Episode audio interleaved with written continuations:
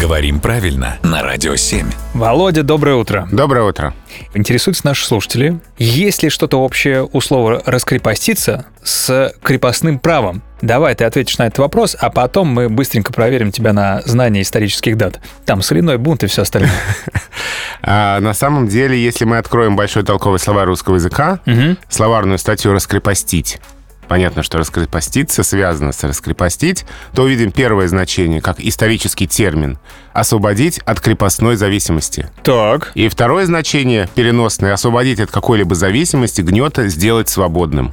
И, соответственно, раскрепоститься — это освободиться от какой-либо зависимости, стать свободным. Получается, связь самая прямая, исторически первое значение — это освободить от крепостной зависимости.